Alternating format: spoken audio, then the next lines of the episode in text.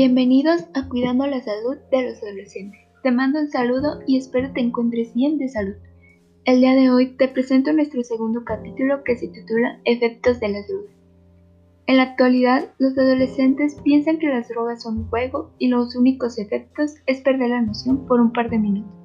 Y como ellos lo dicen, es andar arriba del avión. Pero ¿realmente estarán seguros que solamente sucede? Es por ello que el día de hoy te platico los efectos que trae consigo el consumo de drogas.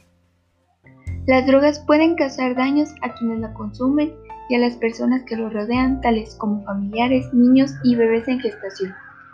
La adicción es el apego inusual y excesivo que nos obliga en poco tiempo su consumo.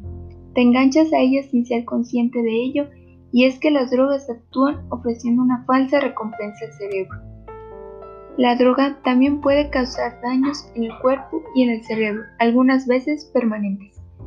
Muchas de las personas con problemas de drogas también tienen problemas de salud mental, por ejemplo, depresión, ansiedad, trastorno bipolar, trastorno de personalidad social y trastorno de déficit de atención y hiperactividad, altera el ADN y elevación del umbral del placer producen en nuestra psique una sensación a la que es fácil acostumbrarse con lo que se empieza a perseguir habitualmente, con la inevitable consecuencia de aumentar constantemente la cantidad de droga necesaria para conseguir el mismo efecto.